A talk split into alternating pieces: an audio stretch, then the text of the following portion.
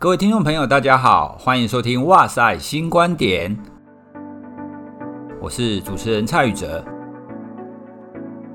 这个节目呢，主要就是会跟大家聊一些生活当中心理学的观点，一些心理学或神经科学相关的书籍跟大家分享。那也会有一些心理人或心理学家的访谈。总之呢，我们想要借由这样子的一个节目，让大家可以更了解心理学到底在谈什么，那在生活上有什么样子的一个应用。今天要跟大家聊的主题是休息。好，那休息这件事情呢，可能很多人都觉得说，我当然会休息啊，我只要工作结束以后，我躺在床上，我在看书啊、滑手机啊，这就是休息啊。那很多人可能会觉得说，休息是一件很简单、很理所当然的事情。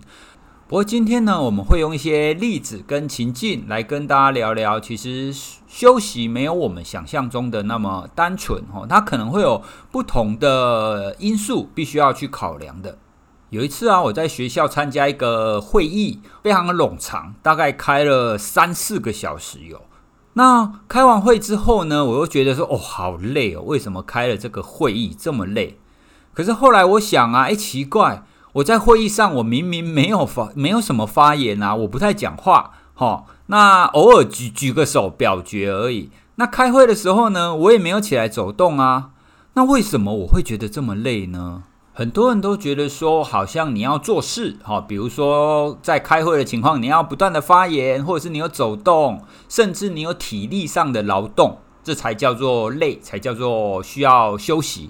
甚至我记得有一阵子在讨论客运车的司机，哈，那他们有没有足够的休息的时候，有一些有一些官员，他们甚至还讲说，诶，只要那个司机。他的手没有放在方向盘上，那他就不算工作时间，就他就算休息。所以很多人对于劳动或者是对于休息的概念，就是非常的单纯哦，就是你有做很多事情，或者是你体力上有非常非常多的劳务，那这样子才叫做劳动，才会需要休息。但事实上并不是这个样子的。以我刚刚讲的，在马拉松的会议上，为什么我会觉得那么累呢？后来啊，我就想说，诶，大概会有几个原因。那第一个原因呢，就是因为大型的会议上啊，有非常非常多的提案。那提案的解说人跟讨论人呢，每一个人的讲解的风格哈，又不太一样。好，那所以啊，为了要去理解那一些提案的内容，为了要去听懂每一个人在讨论的内容的时候，那其实是非常花费心力的。特别是有一些人在开会的时候啊，他们的逻辑前后又不太对得上的时候，哦，我我我想大家如果有开过会，应该很常遇到这种情况，说，诶，奇怪，这个人他讲的话跟上面那一个人讲的内容好像都不上，哦哦，所以在这种情况底下，你就会花很多的脑力。你必须要去理解说他们到底在讨论什么？为什么这一个人要讲的这一句话跟上一个人讲的那句话 当中的关联是什么？哦，所以在在这个会议上其实是非常花脑力的，这是第一个。那第二个呢？你常常会听到一些让你翻白眼的言论，我就觉得说，诶，到底这样这样子讲是合理的吗？那明明这个情况不是这个样子啊，他为什么会提出来这种说法？那这样子不是又侵害了很多人的权益吗？好，所以你会听到很多，你觉得，诶，这为什么这个跟我我所知道的情况差异非常非常远啊？那那你会非常想要马上拍桌子，想要编的，想要反驳哈，但不行，在那个会议上，我只是个小小咖哈，所以我我只能先翻个白眼，然后看看后续的讨论会有什么样的情况。哦，所以啊，这又是非常耗费心力的。为什么耗费心力呢？你想想看嘛，你会想翻白眼，但是你要控制你自己的情绪，不能翻白眼被人家看到，你不能真的拍桌下去，因为拍桌下去之后呢，工作可能就不保了哦。所以在这种情况底下，你必须要克制自己，也就是说你非常耗费心力。好啦，所以将这个会议三四个小时的会议呢，等于是你消耗了很多的脑力，消耗了很多的心力。虽然你没有消耗什么体力，因为你就坐在椅子上。但是你消耗了心力跟消耗的脑力完以后，你自然而然会觉得很疲倦。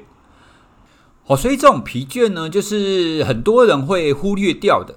很多人会觉得说啊，你又没有动，你又没有讲话，你又没有干嘛，你是在累什么？但问题是你在进行当中，你你确实花了那些脑力，确实动用到了你的心力，你就真的会累啊！哦，所以后来啊，也有一些同仁就是给我建议说，参加这种会议，你就是不要用脑，然后不要认真去听就好了，这样你就不会耗费那些脑力跟心力。可不行啊，我的内心过不去，因为我既然去开会了，我当然要理解他们在讨论什么。好，那这是题外话。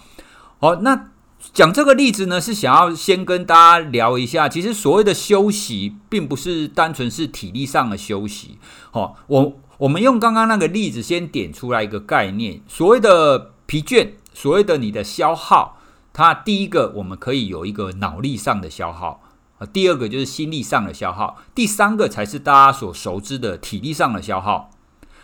体力上的消耗，大家应该都很清楚，所以我们就不多谈哦。那我们稍微来聊聊脑力跟心力的消耗。那这两个呢，其实我一般会把它认知成是一种精力啦，就是一种心理资源的意思。好，那脑力呢，它比较像是你的理性、你认知上的工作。比如说，你现在正在看书，然后突然间你被电话打断。那被电话打断以后呢，又有另外一个同仁来跟你讲话，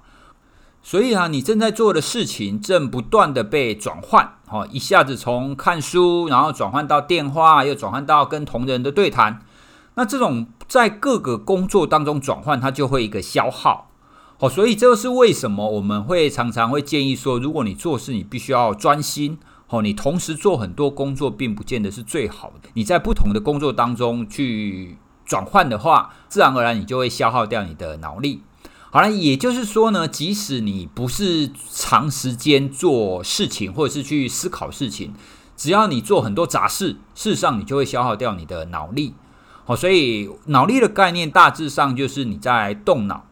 那心力是什么意思呢？心力有很大一个部分在我们生活当中遇到的，它比较像是情绪的管理啦。就像我刚刚讲的，诶，明明开会那一些主管他讲的东西非常不合逻辑，非常有问题，但是我这只能偷偷的翻个白眼，我也不能跟他拍桌嘛。那例如很多服务人员，哦，那服务业的从业人员，他们在面临一些奥客的时候，明明这些奥客在刁难，但是为了就是不要让公司或者是让自己的单位。出什么问题哈？所以一样要微笑，那一样要好声好气的跟他回应。好，那这个都是一种情绪劳务哦。明明不是自己的问题，哦，那却你必你却必须要压抑你的情绪，好好的跟别人说。好，那这就会非常消耗你的心力。这种情况底下，那一些不管是服务人员也好，或者是动脑的那一些人员也好。事实上，他们也都会需要一定程度的休息的。好啦，所以我们总结，一般而言，我们会消耗掉的哈，我们可以把它简略分成三种，一种就是脑力，好，就是另外一种呢就是心力，最后一种才是我们熟知的体力。所以我们把它分成三力，哈，就是三种不同的力力量啦，哈，并并不是电视台那个三力。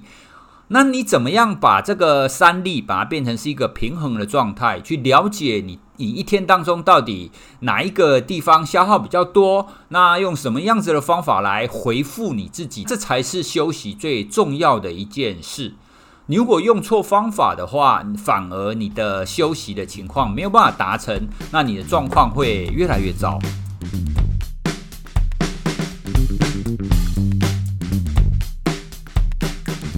接下来啊，跟大家聊一个非常典型的，我相信也很多人都有这种情况的休息不平衡啊，就是休息的方法有一点问题，反而越来越糟的一个例子。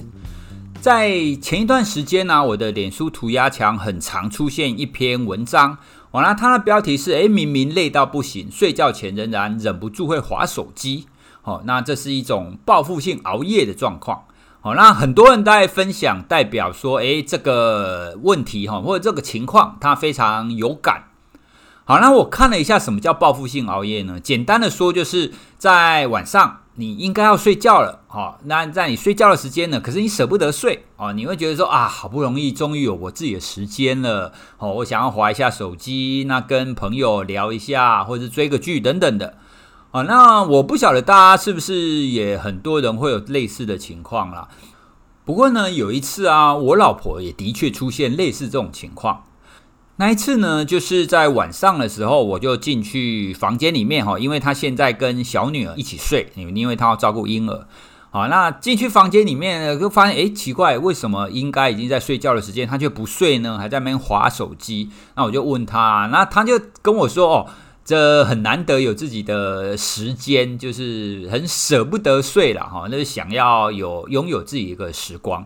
不过呢，几天之后，他就发现，诶，这样越来越糟哦。因为啊，他晚上想要有这样子自己的一个时光，所以推迟了，就延后了睡觉。但是早上一样要起来啊，好，那所以他睡眠时间变少了。那睡眠时间变少了，白天没有精神怎么办？喝咖啡啊，所以喝咖啡变多了。那喝咖啡变多的情况底下呢，其实也会让晚上睡得比较不好。那同时呢，他也发现，在那样子的一个作息、那样子的情况底下，白天其实做事比较没有效率。哦，那他的脾气、哦情绪也变得比较不好。好，那为什么会这样子呢？好，那这个其实就是我们刚刚所讲的典型的脑力跟心力有很大的一个消耗。好，那说到这里啊，我就要提醒大家，千万不要小看家庭主妇或者是照顾婴儿这件事。事实上，照顾婴儿这件事情是一个非常花费心力跟脑力的状况。好，比方说，你可能正在做某一件事情，你可能正在看书，但是小婴儿突然叫了，那突然要干嘛？或者突然你要喝奶啊，或者是帮他换尿布啊，或者是要抱抱起来拍拍啊，等等的。哦，你会需要在很一天当中很多次的这种工作的转换，而且啊，它也是非常耗费心力的。为什么呢？因为你常会遇到，到底这个婴儿要干嘛？他为什么现在要哭？哦，所以你你也需要耐着性子去帮这个小 baby，去帮小孩去处理他所发生的一个状态。哦，所以照顾婴儿真的是一个非常耗费脑力跟心力的一件事。好，那很花脑力跟心力，应该要怎么回复呢？哦，那其实我们最习惯的回复方法就是转换嘛，就是你可以滑手机或者是追剧，把你的注意力放在别的地方上，那这样子你就会让你的心力跟脑力可以有一个喘息的时刻。哦，所以大部分人都会用这种方式，哦，比较简单的去让自己的心力跟体力可以舒缓一下。但是啊，如果变成是晚上你才有办法做这件事情的话，好，比如说白天都是为了照顾小孩，或者是现在有很多的国高中生，很多的上班族，白天都必须要工作，好，他所有的时间都被工作占满了，那只有晚上的时候，他才有自己的时间，他才有办法去采取一些策略，采取一些行为，来让自己的脑力跟心力恢复。好，那这个时候呢，就就就会出现我们刚刚所讲的那个舍不得睡的情况嘛。那用不追剧也好，或是跟别人聊天也好，用这种方法来恢复心力跟脑力，它不是一件坏事。但问题是，它出现在晚上，出现在睡觉前，它就变成是一件坏事。怎么说呢？因为你在睡觉前做这件事情的话，你就会推迟了你睡眠的时间。那你推迟了睡眠的时间呢，你就没有办法让你的体力有一个充分的回复。而且睡眠除了恢复体力以外，它也会一定程度的恢复心力跟脑力。哦，所以啊，在晚上睡觉前去做，不管是追剧也好，滑手机也好，这些行为的背后都是为了要恢复我们的心力跟脑力。好，但却不利于体力。哦，因为你没有睡觉嘛。哦，睡觉是一件非常重要的事。好了，那大家可能会觉得，诶，怎么可能？你刚刚讲恢复心力跟脑力，追剧可以恢复心力跟脑力吗？诶，我告诉大家，的确是可以的。好，因为我们在恢复精力啦，好，就是我们刚刚讲的心力跟脑力这两方面的话，很多观点都认为，你只要可以抽离你本来所繁琐哦，觉得要去面对啊比较辛苦的那一些工作，你只要从这些抽离出来，然后进入到另外一个相对不耗脑力的一个工作的话，那这样子你的心力跟脑力就会慢慢的恢复。哦，那就很像是不管你是追剧也好，或者是去公园散步也好，或者是出去度假也好。哦，那很多人讲度假就是一种休息啊，但是重点是你度假的时候，你的心，你有没有从你本来的脑力消耗的状态抽离出来？哦，如果你去明明去一个很漂亮的地方，哦，比如说你去巴厘岛，但是你脑子都还想着工作的事，那你就不会有休息到了感觉。哦，所以。回到我们刚刚所讲的，你要让你的心力跟脑力有回复，重点并不是你这个人在哪里，重点是你必须要抽离你本来所觉所做的那个工作，哦，让你很劳心劳力的那个工作，放到另外一个相对没有那么劳心劳力的一个事物上，哦，那这样子你的心力跟脑力才会慢慢的恢复。好，所以再讲回我老婆刚刚的例子啊。她这样子就是晚上不睡觉，在滑手机的情况，经历了几天以后，她也发现不太对，哦，她也去发现这样子的情况其实不好，她体力没有恢复，那白天的状况也越来越差，所以他毅然决然的就修改修改他他这样子的一个作息，哦，那为了要可以有好好的睡眠，哦，那他晚上就会把握时间睡觉，而且另外一个很重要的是，他开始去安排。他白天的休息时间，好，就是你不要把白天都整个塞满，在白天当中，你要你可以安排一到两次的休息，这样子你会有一些时间让你的心力跟脑力先恢复一点，然后再继续工作，然后再休息，再恢复一点，然后再继续工作，而不是把整个白天都给占满了，然后紧绷到一个最极限的，到到了晚上才要一次的恢复。哦，那这样子的效率其实是比较不好的，所以啊，透过刚刚的例子来跟大家聊聊关于休息这件事情，特别是脑力跟心力的消耗。哦，因为一般人我们都可以理解，也可以感受到体力的消耗需要休息这件事，可是很多人无法感受到，事实上你的脑力跟心力消耗掉了，也是非常需要休息的。而你有中断，你有休息，你才有办法让你的工作的表现变成是最好。好，不然你就会变成是我们刚刚讲的，不管是报复性熬夜啊，或者是睡觉前划手机啊，那不睡觉。好，那这样子反而会出现一个恶性循环的情况。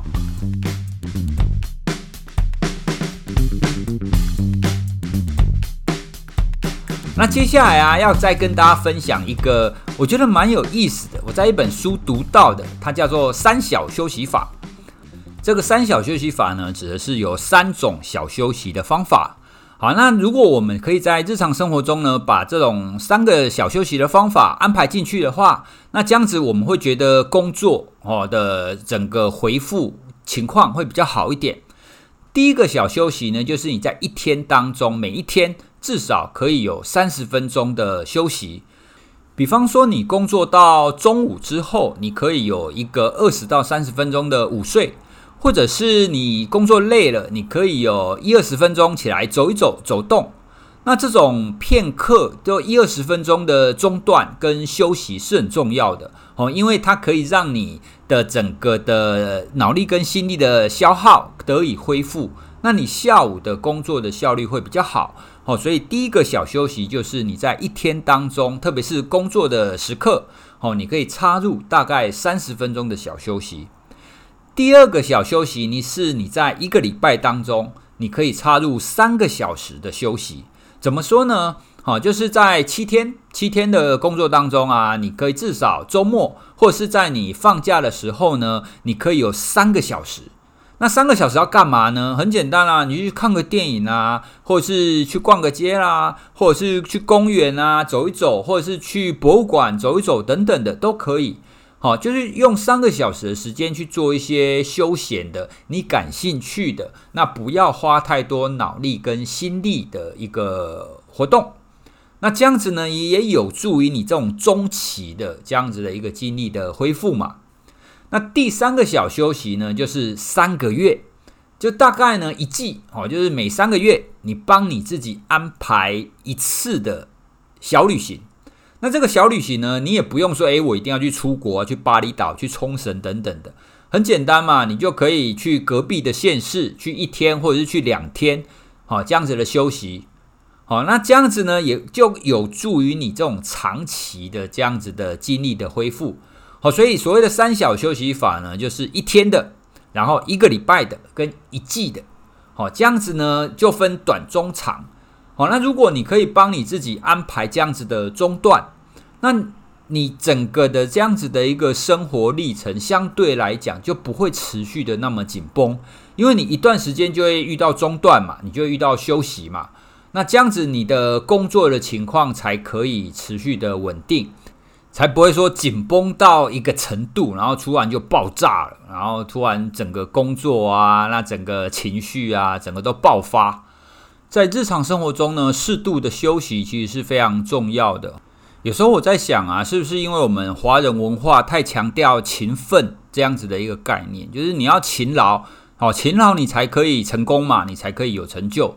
那勤奋这个概念，如果执行得太彻底的话，就会变成是都没有休息，或者是忽略了休息，不断的、不断的在朝自己要努力的工作的你的事物上不断的在做。那其实。我我们现在可以知道，这并不是最好的情况。在各种认知神经科学或者心理学的研究都发现，你必须要达到一个平衡，好，就是你有工作，那接下来你有休息，休息你才有办法让你的工作变成是最有效率的状态。所以大家朗朗上口的那句话，休息是为了走更长远的路，好，那这个概念其实是对的，好，所以请不要把休息当成是懒惰，好，适度的休息才是最好的工作。好了，那今天跟大家介绍的就是我们休息是为了要恢复我们的三力哦，就是脑力、心力跟体力的部分。而且我们也提到了三小休息法哦，就是把你在你的生活当中呢，你可以适度的在不同的时间插入三种就是休息，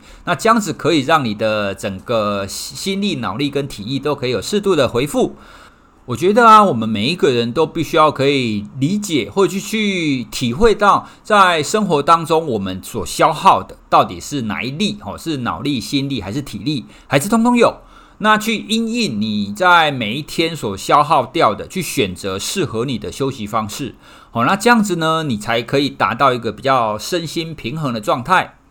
好了，那我们今天所谈的内容呢，主要是出自一本书，哈，它是出自心灵工坊所出的《认真的你有好好休息吗》这本书，哈，那这本书呢，作者是由三位就是很优秀的临床心理师所写的，啊，那如果大家对休息应该要怎么做，那它背后的那一些机制啊，心理学的理论，你如果感兴趣的话呢，你非常适合看这本书。好，那看完之后呢，你会更理解我刚刚所谈的。好，那休息到底是什么？应该要怎么做？它背后的一些原理等等的。